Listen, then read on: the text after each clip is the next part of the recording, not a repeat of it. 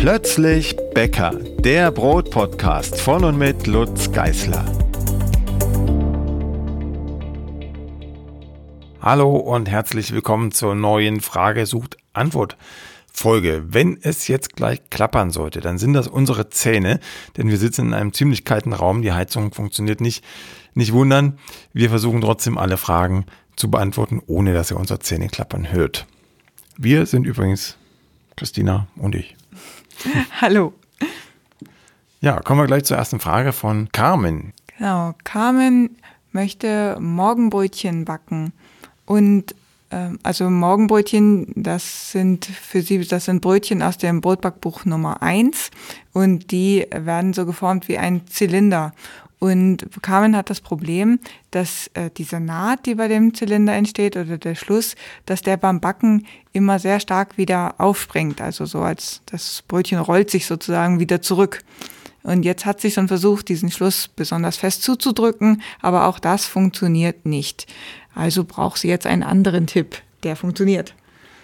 Ja, Carmen hat da schon einen eigenen Vorschlag gemacht. Sie fragt, ähm, ob sie diese Teiglinge dann einfach vielleicht noch ein bisschen länger stehen lassen sollte, als im Rezept angegeben ist. Das ist eigentlich die einzige Variante, die sinnvoll ist. Die Reifezeiten in den Rezepten sind ja immer relativ. Da hängen ganz viele Faktoren dran, die die Reifezeit beeinflussen. Und es ist nicht unwahrscheinlich, dass die Teiglinge bei dem einen oder anderen ein bisschen kürzer reifen müssen, bei dem anderen ein bisschen länger. Und äh, bei Carmen ist es eben die zweite Variante, dass die ein bisschen länger brauchen. Also sie müssen reifer werden, dann ist nicht mehr ganz so viel Ofentrieb im Spiel. Das heißt, der Teigling geht im Ofen nicht mehr ganz so stark auf, wenn er reifer ist und damit auch nicht der Schluss. Der Schluss bleibt also ähm, im besten Falle ähm, nicht ganz zu, geht aber auch nicht so stark auf. Also irgendwas dazwischen, dass man einen schönen Ausbund hat, aber eben nichts wild aufgerissenes, was dann vielleicht sogar beim Aufschneiden wieder auseinander bröselt oder auseinanderklafft. Man kann sich das auch zunutze machen, ne? indem man äh, dem einen Brötchen sagt, äh, heute soll es ein bisschen stärker rustikaler sein, weil, weiß ich nicht, mein Freund, mein Mann, meine Kinder das so mögen und äh, an einem anderen Tag kommen vielleicht die Großeltern, die ein bisschen weniger Kruste mögen und dann lasse ich es ein bisschen länger reifen und dann sieht man noch die Nahtstelle, aber die ist im Grunde dann gar nicht mehr so stark aufgerissen sondern äh, das Brötchen hat eine relativ glatte Oberfläche. Damit kann man also spielen mit der Reifezeit. Das ist zugegebenermaßen nicht so einfach. Da braucht man schon ein paar Versuche, um dann zu sehen, in diesem Reifezustand passiert letzten Endes im Ofen dann das oder jenes. Da lohnt es sich aber tatsächlich auch eine Art äh, Backtagebuch zu haben oder irgendeinen Zettel oder ein Büchlein, wo man immer reinschreibt, heute habe ich es so lang gehen lassen, bei dieser Raumtemperatur und äh, das ist mit dem Brötchen im Ofen passiert und beim nächsten Mal schreibt man das wieder auf und beim übernächsten Mal. Und so kriegt man langsam ein Gefühl dafür und auch ein Gespür, bei welchem Reifezustand die Brötchen oder auch ein Brot, ist ja das gleiche in grün, ähm, reagieren und äh, wie sie dann am Ende im Ofen aufplatzen. Am besten schreibt man die Teigtemperatur auch noch dazu. Ja, am besten alles. Jetzt haben wir eine Frage von Sebastian. Sebastian backt auch gerne Brötchen und er nutzt dafür eigentlich ganz gerne seinen Dampfgarer. Jetzt hat er aber das Problem, dass äh, Vorheizen und Bedampfen in dem Dampfgarer nicht zusammen funktionieren. Also äh, wenn er eine gute Bedampfung haben möchte, dann muss er die Backwaren in den ähm, unvorgeheizten Ofen geben. Und das Ergebnis ist dann, dass die Oberseite zwar knusprig ist, die Unterseite aber weich und feucht. Und jetzt äh, fragt er, ob es irgendwie eine Möglichkeit gibt, dass er auch im Dampfgarer die Unterseite knusprig hinbekommt. Ich kenne jetzt leider den Dampfgarer nicht, aber ich kenne ein paar Dampfgarer und da ist es immer möglich, nicht nur diese Dampffunktion, also diese Gar, wie heißt es, ähm, Klimagas? Klim nee, na, das ist eine andere Geschichte. Ähm, ich komme gerade nicht auf den Begriff. Dämpfen, dämpfen, jetzt habe ich es. Genau, gibt eine Dämpffunktion zum Beispiel. Braucht man in dem Fall erstmal nicht, äh, sondern man sucht sich die Funktion raus, die im Grunde den ganz normalen Ofen ähm, nachbildet. Also zum Beispiel Heißluft. Bei dem Dampfgarer, den ich kenne, da gibt es keine Ober-Unterhitze, wäre auch ein Ding. Die meisten Dampfgarer haben das nicht, sondern die haben meistens zumindest eine Heißluftfunktion und da kann man dann zum Beispiel auch einen Backstein mit reinschieben und ähm, mit der Heißluft erstmal alles auf Temperatur bringen und dann schiebt man den Teigling rein oder die Teiglinge auf den heißen Backstein und stellt dann erst die Dampffunktion ein, also das, was ich jetzt mit Dämpfen beschrieben habe oder ähm, bei Sebastian heißt es vielleicht anders. Und dann hat er den Dampf und wenn das äh, 1, 2, 3 Minuten gelaufen ist, dann stellt man einfach wieder auf die alte Funktion um, die dann sozusagen den klassischen Backofen imitiert. Das ist eigentlich der, der Trick an der ganzen Sache. Jetzt hoffe ich, dass es bei Sebastians Dampfgarer auch funktioniert. Ansonsten gäbe es noch die Variante im normalen Ofen zu backen, zum Beispiel mit einem Gusseisentopf oder auch in einem Dampfgarer, wenn er denn diese Heißluftfunktion hat und das mit dem Hin- und Herschalten nicht funktioniert, dann wäre auch da die Option, das Ganze im Gusseisentopf zu backen, also den Topf mit vorzuheizen, die Dampffunktion ganz auszulassen und dann den Teigling einfach in den heißen Topf zu kippen, den Deckel wieder drauf und dann zu backen. Nach ungefähr der halben Backzeit Deckel abnehmen und zu Ende backen. Die nächste Frage kommt von Daniel. Und zwar möchte Daniel gerne Kartoffeln in Brotrezepte einarbeiten. Dazu hat er verschiedene Fragen. Die eine Frage ist äh, überhaupt die Kartoffelmenge, also was ist der maximale Anteil an Kartoffeln im Verhältnis zur Gesamtmehlmenge, ähm, die man zugeben kann, so dass immer noch ein funktionierendes Teiggerüst ausgebildet werden kann. Und die zweite Frage ist dann, wenn man in ein existierendes Rezept, wo also nur Mehl reinkommt, ansonsten, wenn man da Kartoffeln zugeben möchte, wie macht man das? Muss man die Mehl- und Wassermenge reduzieren? Wenn das so ist, äh, dann wie? Und, oder muss man die Kartoffeln einfach mit äh, Wasser zum Rezept hinzugeben und äh, die Mehlmenge im Rezept so lassen, wie sie ist? Kommen wir erstmal zur ersten Teilfrage, wie viel Kartoffel kann ich denn maximal zugeben, bezogen auf die Gesamtmehlmenge im Teig. Ähm, kann ich nur so ein bisschen aus dem Bauch, aus der Erfahrung heraus beantworten, habe ich noch nicht so konkret äh, wirklich ausprobiert, bis wohin man gehen kann. Ich kann mich dunkel erinnern, dass ich mal ein, ein Rezept entwickelt hatte, das im ersten Versuch ein bisschen in die Hose ging, weil zu viel Kartoffel drin war. Also das Brot war dann einfach zu feucht und der Teigstand hat gelitten. Hintergrund ist ja, die Kartoffel kommt nicht nur aus geschmacklichen Gründen rein, sondern kann man auch sehr gut verwenden, um Feuchtigkeit ins Brot zu bringen.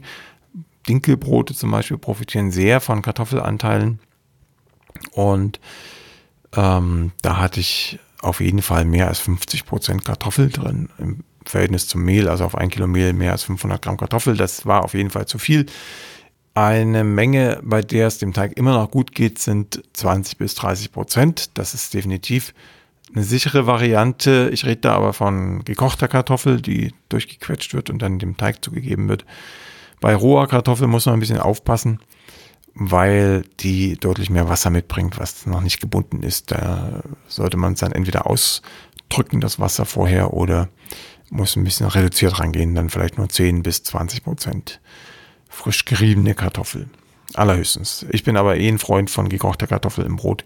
Das schmeckt, finde ich, besser und also nicht ganz so intensiv nach Kartoffel und bringt vor allem diese Wasserbindung mit. Das ist der Vorteil, den die frisch geriebene Kartoffel nicht unbedingt hat. Also sagen wir mal so, damit Daniel eine Zahl hat, ähm, mit 20 Prozent machst du nichts falsch, bis zu 30, 35 Prozent ist kein Problem. Frage Nummer zwei zu diesem äh, Komplex war, ähm, was man denn tun muss, wenn man dann Kartoffel ergänzen möchte zu einem vorhandenen Rezept. Im Grunde nicht viel. Ich würde erst einmal, um auf Nummer sicher zu gehen, die Menge an Kartoffel, die ich zugebe, an Wasser abziehen. Also wenn ich 500 Gramm Kartoffel in ein Rezept gebe, dann würde ich auch erstmal 500 Gramm Wasser rausnehmen, also weniger zugeben. Das ist definitiv zu viel Wasser rausgenommen, also der Teig wird zu fest werden, aber ich habe erstmal die Möglichkeit, Wasser nachzuschütten. Das hätte ich nicht, wenn ich die Kartoffel reingebe und die Wassermenge gleich behalte. Dann wird es definitiv zu feucht, weil die Kartoffel ja eine gewisse Menge an Feuchtigkeit mitbringt, auch wenn die teilweise gebunden ist. So, dann gebe ich also Wasser nach und zwar so viel Wasser, bis meine Teigkonsistenz erreicht ist, die ich auch gehabt hätte ohne die Kartoffeln.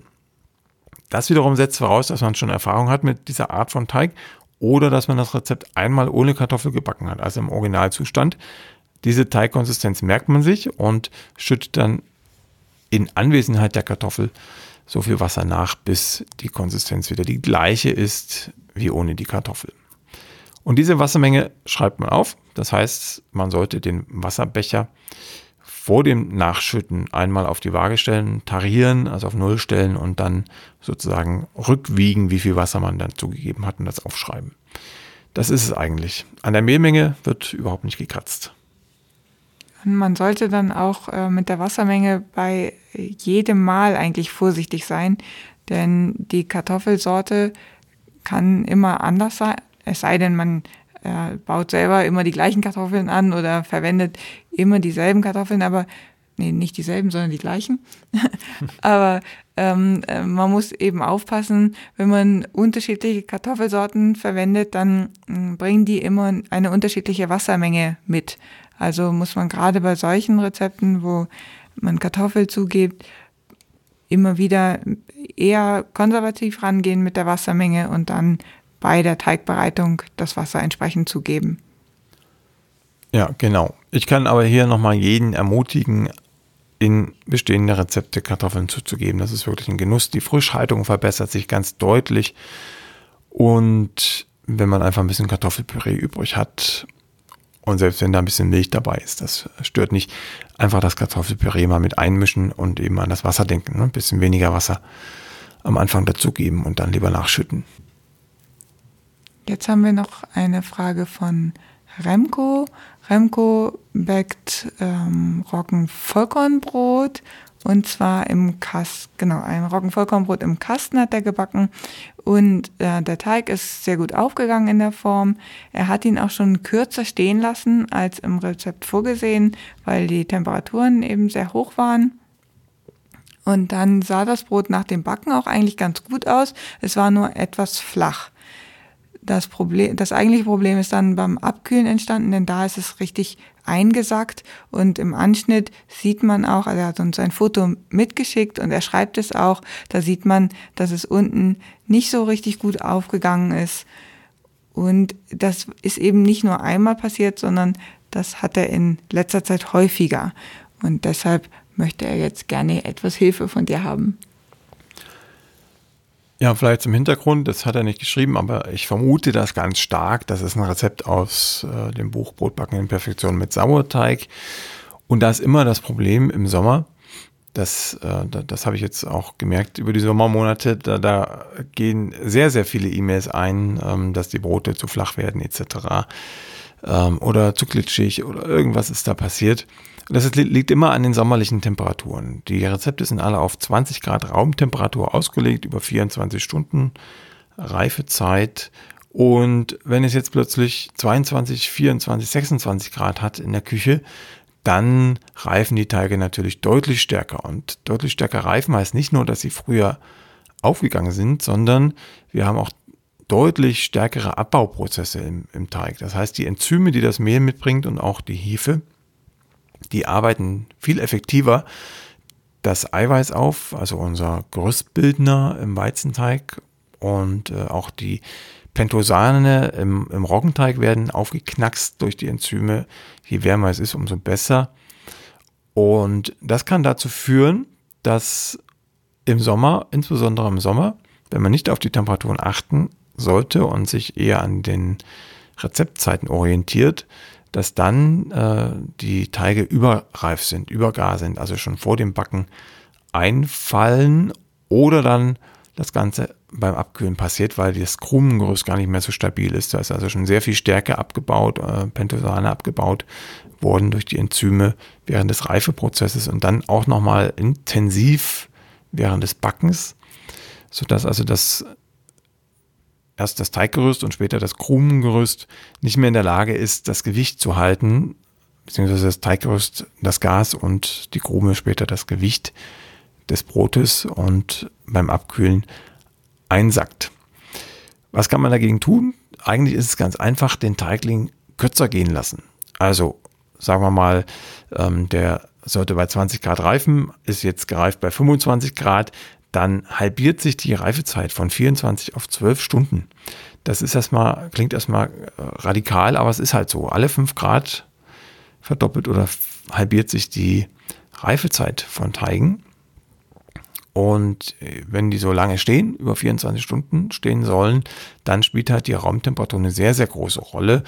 Anders als bei, ich nenne es mal normalen Rezepten, herkömmlichen Rezepten, die sicherlich mit Vorteigen und so weiter arbeiten, aber dann in der eigentlichen Stock- und Stückgare relativ kurze Zeiten haben von wenigen Stunden.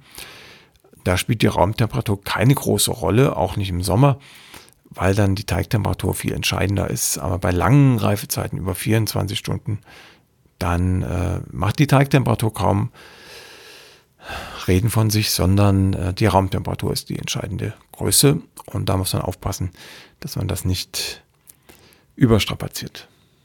Insofern hat Remco schon den richtigen Lösungsansatz gehabt und hat ähm, den Teig kürzer stehen lassen oder reifen lassen als im Rezept vorgesehen. Nur ähm, hat er nicht bedacht, wie gravierend das ist. Eben, dass es nicht ein paar Stunden eben nicht reichen, sondern wenn er wirklich 25 Grad hatte in der Küche, dann ähm, muss die Zeit, die Zeit eben halbiert werden und nicht nur um ein paar Stunden gekürzt werden. Manuel hat noch eine Frage und zwar geht es jetzt um Pizzateig oder Pizza. Er bereitet Pizzateig vor und äh, formt den dann und backt diesen Pizzateig als einfach den Pizzaboden ohne Tomatensauce im Elektrosteinbackofen bei 350 Grad Ober- und Unterhitze. Und er hat das Problem, dass dann beim Backen relativ große oder ja, ziemlich große Blasen entstehen, obwohl er den Teig vorher igelt. Er möchte gerne einen fluffigen Teig haben, aber keine große Blasenbildung. Was kann er jetzt tun? Naja, zur Beruhigung ähm, vielleicht nur so viel. Es ist ganz normal, dass sich der Teig hebt. Ich habe ja nun äh, mit Alexander Englert, letztens wollte ich schon sagen, es ist jetzt schon fast ein Jahr her, ähm, ein, ein Fladenbrotbuch geschrieben und in diesem Fladenbrotbuch gibt es auch Fladenbrote, die sich ganz bewusst so aufblasen sollen, also zu, zu einem richtigen Ballon. Ähm, das lässt sich nicht verhindern. Im Gegenteil, je dünner ich so einen Teig ausrolle, umso stärker ist diese Blasenbildung bis hin zum Luftballon. Wenn ich das vermeiden will, dann darf ich ihn nicht so dünn ausrollen, dann sollte ich ihn vielleicht bloß mit den Fingerspitzen eindrücken, ganz grob und sehr tief, damit er sich nicht so nach oben bilden kann. Das Grundproblem ist aber einfach, dass ein Pizzaboden die Soße braucht. Also die Soße draufgeben, dann geht der Teig ähm, nicht ganz so stark in der Mitte auf, sondern eher am Rand. Und wenn dann noch Belag oben drauf ist, also wenigstens Käse, dann hat er überhaupt kein Verlangen mehr in der Mitte aufzublubbern, sondern blubbert nur noch am Rand auf. Das ist ganz wichtig. Ähm, ich kenne jetzt leider den Hintergrund nicht, warum Manuel nur den Teig backt ohne Belag. Aber das Igeln hilft nicht wirklich viel. Das ist, ähm, sieht dann schön aus, aber es hilft nicht viel gegen die Blasen. Da könnte ich mir vorstellen, dass es eher mehr Sinn macht, äh, quasi einen beschwerenden Gegenstand auf den Teig zu legen, an den Stellen, wo er nicht aufblubbern soll. Man kennt das ja von, von manchen ähm, Teigen, die dann mit äh, Backerbsen, nennen die sich, glaube ich, beschwert werden, damit das eben nicht passiert. Das mag auch hier funktionieren, ist jetzt bloß eine theoretische Überlegung, habe ich noch nie ausprobiert. Ich selber würde tatsächlich die Tomatensauce draufpacken und den Grundbelag Vielleicht geht es hier auch um, um, um das Thema Einfrieren, weiß ich nicht genau, also Pizza einfrieren, vorbereiten und einfrieren. Auch das kann man gleich mit der Soße machen und mit dem Käse. Es kommen sowieso beide zuerst und wenn man dann das Ganze später auftaut, dann kann man den restlichen Belag draufgeben. Das wäre jetzt mein Ansatz, ohne den genauen Hintergrund zu kennen. Ja, die Backerbsen haben wahrscheinlich das Problem, wenn man den Teig nicht mit einem deutlichen Rand formt, dass die dann überall im Ofen rumkullern, aber nicht mehr da sind, wo sie sein sollen. und überhaupt und an sich die Rolle des Nudelholz am Pizzateig ist eine Sünde aus meiner Sicht. Herr Kasia hat eine Frage und zwar, das betrifft jetzt gar nicht äh, den Teig, sondern das betrifft den Ofen. Denn äh, sie backt jetzt seit einigen Jahren ihr eigenes Brot und hat jetzt den Traum, sich einen Holzbackofen in dem Garten aufzustellen. Dafür sucht sie jetzt Tipps, welchen Ofen und wo sie den am besten herbekommt. Das ist gar nicht so einfach. Und andererseits wieder sehr einfach, weil eigentlich ist es egal, was für ein Holzbackofen. Das habe ich nun mittlerweile gelernt über die letzten Jahre. Ich habe es mittlerweile an so vielen verschiedenen Arten von Holzbacköfen gebacken und alle lassen sich bedienen mit ein bisschen Erfahrung und äh, Gelassenheit. Insofern kann es der einfach hingeklatschte Lehmbackofen sein. Es kann der Porsche sein, der auf der Alm steht, wo wir die Kurse geben, für nicht wenig Geld. Es kann ein Bausatz sein von einschlägigen Firmen, die da zum Beispiel Häusler heißen. Es können Fertigöfen sein, wie Ramster oder auch Häusler. Ich würde sagen, es ist fast egal. Also, wenn dir Cassia ein Ofen gefällt, rein ästhetisch, dann ist das gut. Man kann dann noch ein bisschen gucken, wie ist die Schamottqualität, wie dick ist der Schamott, wie, wie äh, intensiv ist der Ofen damit ausgekleidet. Lässt er sich gut bedienen? Es ist ein indirekt befeuerter Ofen, was manchmal Sinn macht, wenn ich äh, permanent backen will, also dauerhaft nacheinander backen will. Hat wieder Vor- und Nachteile. Da kann man, kann man, glaube ich, den ganzen Tag drüber reden äh, letzten Endes muss der Ofen zu dir passen. Also du musst ihn letzten Endes nach Gefühl kaufen und dann passt du dich mit der Befeuerung, mit der Holzart an den Ofen an. Auf der Alm, um da nochmal drauf zurückzukommen, gibt es ja auch einen alten Ofen, der ist weit über 20 Jahre alt, der ist nach allen Regeln der Kunst schlecht gebaut und trotzdem konnten wir damit vernünftige Brote backen, weil wir irgendwann gelernt haben, ihn richtig zu befeuern. Und darum geht es eigentlich. Es ist eher die Bedienung als die, als die eigentliche Holzofenqualität oder, oder das Fabrikat. Bedienung heißt, äh, wir müssen lernen, welches Holz wir nehmen, wie viel Holz wir nehmen, wie oft wir nachheizen, bis die Temperatur da ist, die wir wollen. Äh, wie reagiert der Ofen, also der Schamottstein, wie schnell heizt er sich auf, wie lang kann er die Wärme speichern. Speichern heißt auch, äh, wie, wie dick ist der Stein, also wie lang muss ich heizen, bis der wirklich bis in die hinterste Ecke des Steins durchgeheizt ist auf die Temperatur, die ich haben will.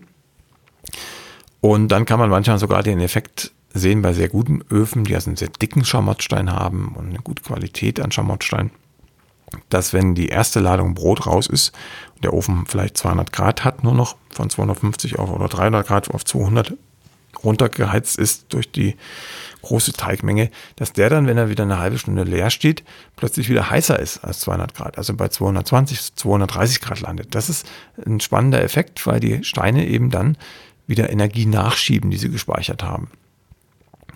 Und solche Sachen, auf solche Sachen muss man achten. Das Wetter spielt eine Rolle, natürlich. Es spielt eine Rolle, ob ich gleich einen Riesenstapel Holz reinschiebe oder nicht. Es spielt eine Rolle, wo der Schornstein ist. Da kann man vielleicht noch einen kleinen Ratschlag geben. Der äh, Zug, also der Schornstein, sollte eher vorn gelagert sein, also nicht mitten über der Backfläche, sondern vorn an der Tür, damit die Rauchgase und die Wärme erstmal übers Gewölbe ziehen und dann nach vorne abziehen und nicht die Flamme direkt, nicht die Flamme direkt ähm, in den Schornstein äh, geht und die, die, die Wärme gleich wieder rausgeht aus dem Ofen ich habe hier in, in, also hier sage ich, weil wir immer noch im Vergleich zur letzten Folge immer noch ähm, auf der Alm sitzen. das habe ich doch verraten. Ne? Äh, immer noch auf der Alm sitzen. Und äh, hier im Tal gibt es ein, äh, eine Familie, die hat einen wunderschönen selbstgebauten Holzbackofen und die haben die Rauchgase ähm, so geführt, dass sie über das Gewölbe gehen. Also die gehen nicht im Backraum am Gewölbe nach vorn, sondern über dem Gewölbe sind nochmal Rohre verlegt, ähm, über die das Rauchgas wandert, sodass das Gewölbe auch nochmal von oben gewärmt wird mit den, mit den Abgasen letzten Endes, mit der Restwärme aus dem Gas. Das ist auch eine schlaue Lösung. Und äh, so gibt es zig Bauarten und jeder Ofen tickt ein bisschen anders. Das heißt, man kann so allgemeine Ratschläge geben. Das verraten wir jetzt vielleicht auch noch. Also das Ziel ist immer, den, den Ofen erstmal weiß zu heizen. Am Anfang der kalte Ofen ähm, wird schwarz bei dem ersten Anheizen, weil sich dann das Ruß, die Rußpartikel an den relativ kalten Schamottsteinen absetzen. Und wenn dann die richtige Temperatur erreicht ist, ungefähr 500 Grad aufwärts, dann verbrennt der Ruß wieder. Und dann sieht man den Schamott wieder klar und rein. Das ist so ein bisschen wie zu Hause der Ofen ähm, pyrolysiert. Das ist eine Pyrolyse, das heißt, es verbrennt alles an Kohlenstoff, was da ist und der Ofen wird wieder sauber. Und auf dieses Ziel muss man sie auf jeden Fall hinheizen, damit die Steine genügend Hitze haben und die Hitze nach innen wandern kann in den Stein. Gebacken wird dann in aller Regel so um die 300 Grad. Das heißt nicht, dass äh, das Brot verbrennt, sondern das heißt einfach, dass ähm, der Schamott anders reagiert, als das ein normaler Haushaltsofen tut. Bei 300 Grad kann man schon auch ein Brot backen im Haushaltsofen. Es wird aber deutlich schneller dunkel als in einem Holzbackofen bei 300 Grad. Das liegt einfach wieder an der Steinqualität und an der äh, an dem Heizverhalten des Backofens im Vergleich zu einem Haushaltsbackofen. Ja, also fangen wir nochmal an. Ähm, Holz rein, anzünden, Tür bleibt auf. Bei vielen Öfen jedenfalls bleibt die Tür auf, damit Sauerstoff reingeht, bis die Glut runtergebrannt ist. Wenn der Ofen noch nicht weiß gebrannt ist, also noch irgendwo Ruß zu sehen ist, dann wird nachgelegt, bis kein Ruß mehr zu sehen ist. Dann gleicht man das Ganze mit dem Teig ab. Ne? Wie lange braucht der Teig noch ungefähr, bis er in den Ofen geht? Der Ofen selbst braucht noch mindestens eine halbe bis eine Stunde zum Abstehen. Das heißt, irgendwann zieht man die Glut raus oder im besten Falle energieeffizient nur noch die Asche, zieht sie raus, macht die Tür zu und lässt den Ofen abstehen, dass der sich also nochmal schön homogenisieren kann, dass die Bodenplatten genauso heiß sind wie das Gewölbe. Das Brot also nicht verbrennt da, wo das Feuer gebrannt hat, sondern alles gleich braun wird. Und wenn der schön abgestanden ist, eine sehr milde Wärme hat, dann äh, wird er ausgehudelt, also ausgewischt einmal oder ausgefegt. Und dann kommt das Brot rein. Im besten Falle passen Ofen und Teigreife perfekt zusammen. Das ist auch wieder eine Trainingsfrage, da muss man sich rantasten. Also wenn man einen neuen Ofen hat, dann am besten immer mit dem gleichen Rezept trainieren, bis der Ofen zum Teig passt oder der Teig zum Ofen. Man kann an beiden Stellschrauben drehen. Das alles ist relativ viel und es gibt noch viele kleine Details. Ähm, aber für einen groben Überblick sollte das vielleicht erstmal reichen. Wenn du noch ein bisschen mehr Infos dazu haben willst, vor allem nochmal strukturiert und sortiert, dann kann ich dir das Almbackbuch ans Herz legen. Da geht es nämlich genau um dieses Thema. Unter anderem, da ist auch mal ein Holzofen gezeigt, wie er von innen aufgebaut ist und die ganzen Parameter sind einmal beschrieben, die beim Holzofenbacken eine Rolle spielen. Thomas kommt mit der nächsten Frage und äh, da geht es um die Knetmaschine. Er möchte sich gerne eine neue oder eine andere Knetmaschine kaufen und hat ein bisschen recherchiert und ist da auf einen Zweiarm-Tauchkneter von Bernardi gestoßen. Dazu hat er aber äh, weiter nichts gefunden in deinem Blog und äh, möchte aber gerne deine Empfehlung dazu haben. Das hat Thomas gut beobachtet. Im Blog steht dazu nichts aus gutem Grund, weil ich die Maschine irgendwann mal in guter Hoffnung auch gekauft habe. Die heißt mit Markenname Miss Baker. Und seitdem steht sie ungenutzt bei mir in der Backstube. Ein Versuch hat sie durchleben dürfen und dann habe ich sie in die Ecke gestellt und nie wieder verwendet, weil dieses Gerät, das ist im Grunde eine Hobbybäckermaschine. Also da, da passen, ähm, naja, zwei, drei Kilo Teig rein höchstens. Die knetet einen in den Wahnsinn, diese Maschine. Einfach weil sie so langsam ist. Die hat zwar unglaublich viele im Vergleich zu normalen äh, Knetmaschinen, also wie Häusler beispielsweise, hat nicht nur zwei äh, Knetstufen, sondern mehrere, ich glaube drei oder vier, wenn ich mich richtig erinnere. Aber selbst in der höchsten Stufe ist sie so langsam, dass der Teig locker mal eine halbe, dreiviertel Stunde, eine Stunde braucht, bis er fertig geknetet ist. Das Prinzip selbst ist schlau. Es ahmt das Handkneten nach. Das heißt, das sind im Grunde zwei Arme, die ineinander greifen und den Teig immer wieder zusammenführen und auseinanderziehen. Aber es ist in dieser Konstruktion, speziell von dieser Maschine, die in dieser kleinen Version ähm, für den Hobbybäcker Gebrauch gedacht ist, ist das unglaublich nervenzerrend für mich.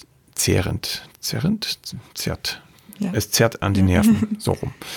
Ähm, kann ich nicht empfehlen und schon gar nicht für das Geld. Also, ich hat, glaube ich, damals 1200 oder 1300 Euro gekostet und mich wirklich in den Wahnsinn getrieben. Ähm, aber für ein paar mehr tausend Euro kann man gleich die große Genau, Variante also man kaufen. kann sich dann auch überlegen, ob man nicht äh, einen großen Zweiarm, Doppelarmknitter ähm, kauft. Der schafft auch zwei, drei Kilo Teig, aber deutlich effizienter und er kann auch 25 Kilo Teig. Aber das ist natürlich äh, nicht für einen Hausgebrauch gedacht. Ähm, man, man legt für so eine, für die kleinste professionelle Bäcker Zweiarmmaschine äh, ungefähr 10.000 Euro hin. Das muss man sich erstmal überlegen und auf der Zunge zergehen lassen.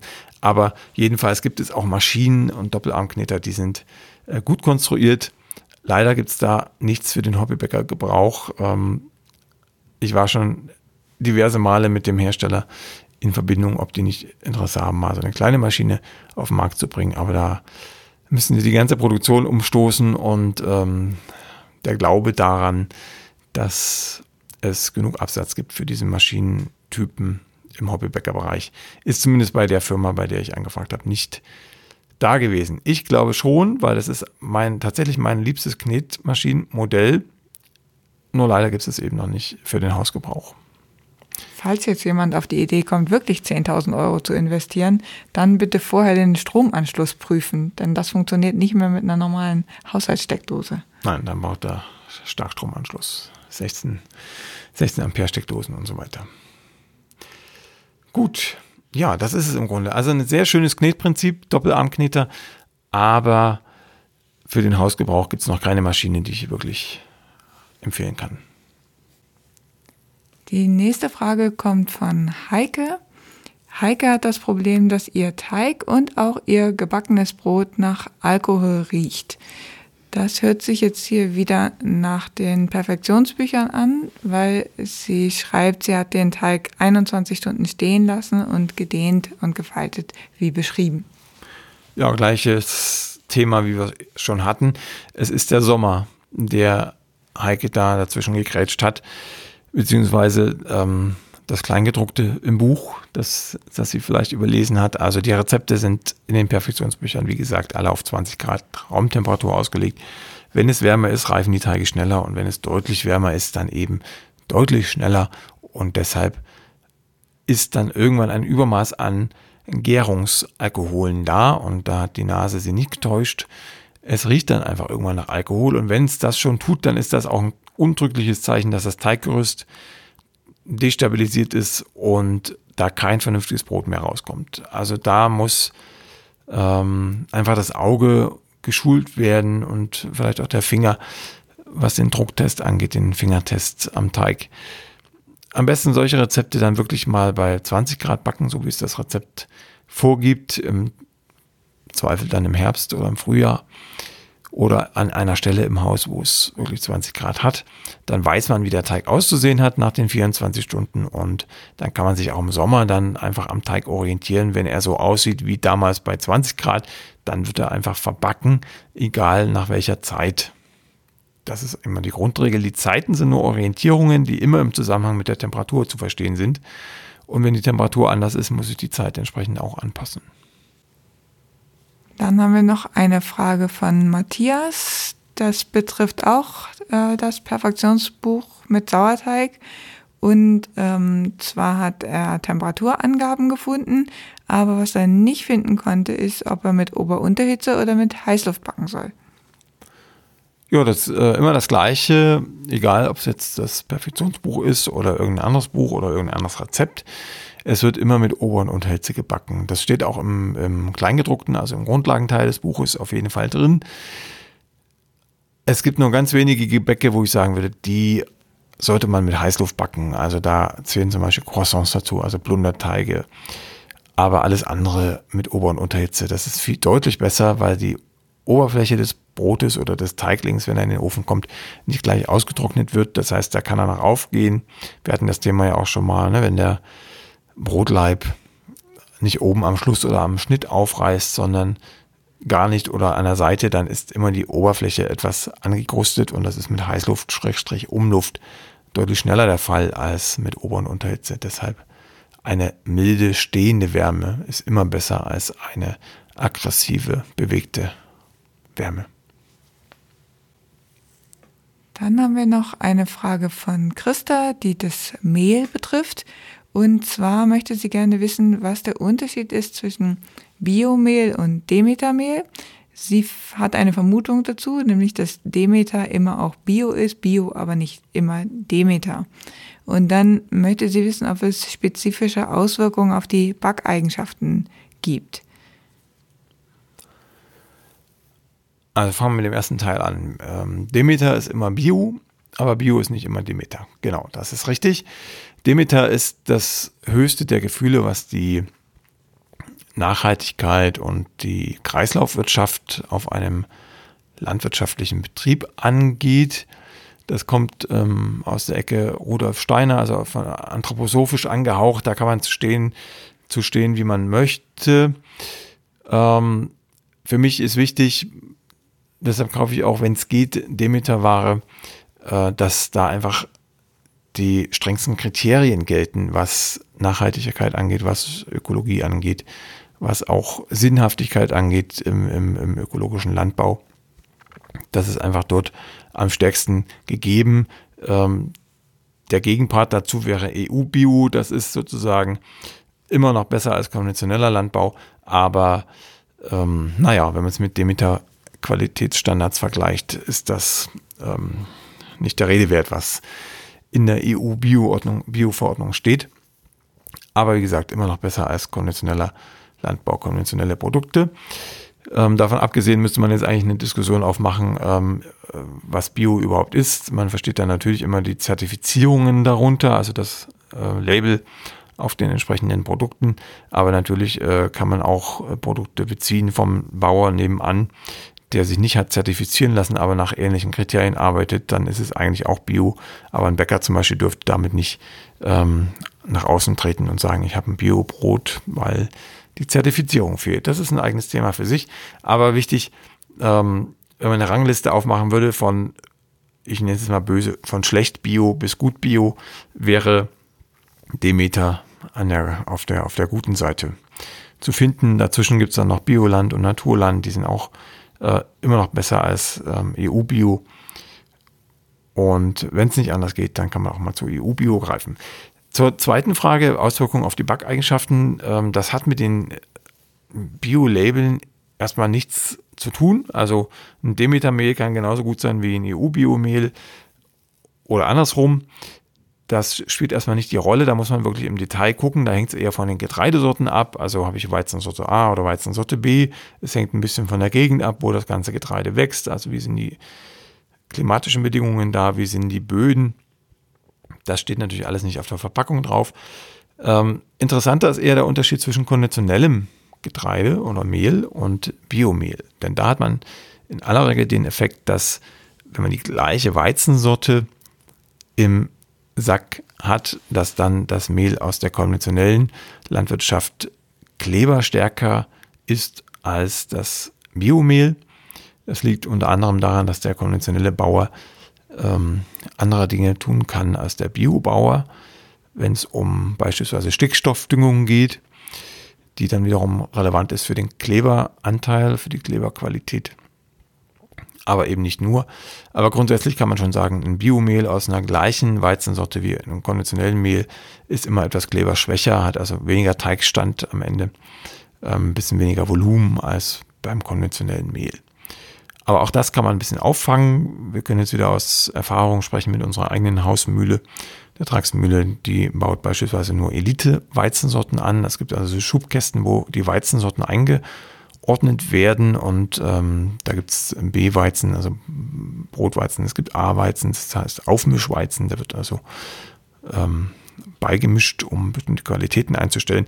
Aber die beste Qualität ähm, ist immer der Elite-Weizen, da gibt es verschiedene Sorten und wenn man den anbaut im Biobereich, kommt man ungefähr auf das Niveau, was ein B-Weizen ähm, im konventionellen Bereich auch erreicht. Wenn man jetzt einen Elite-Weizen im konventionellen Bereich anbaut, dann ist man weit über dem, was ein Bio-Elite-Weizen an Kleberqualität, an Klebergehalt bringen würde. Im Durchschnitt, im Detail äh, gibt es natürlich immer wieder Ausnahmen von der Regel, weil es eben auch, wie gesagt, von den Böden, von den klimatischen Bedingungen, von den Anbaubedingungen abhängig ist, was da am Ende in der Mehltüte steckt. Das war's dann, glaube ich, für heute. Und wir müssten mal ein bisschen wieder Teige kneten, um wieder aufzu aufgewärmt zu werden, oder? Die Zähne ja, klappern genau. jetzt ausreichend. Und einen Schluck Wasser trinken gegen die raue Stimme. Wir hören uns wieder beim nächsten Mal, wünschen euch eine schöne Zeit und uns wieder spannende Fragen, uns allen. Bis genau. zum nächsten Mal. Bis zum nächsten Mal. Tschüss. Tschüss. Die nächste Folge von Plötzlich Bäcker, dem Brot-Podcast, gibt es ganz bestimmt. Wenn du bis dahin meine Arbeit am Blog oder für diesen Podcast unterstützen möchtest, dann klicke dich auf plötzblog.de slash unterstützen. Vielen Dank.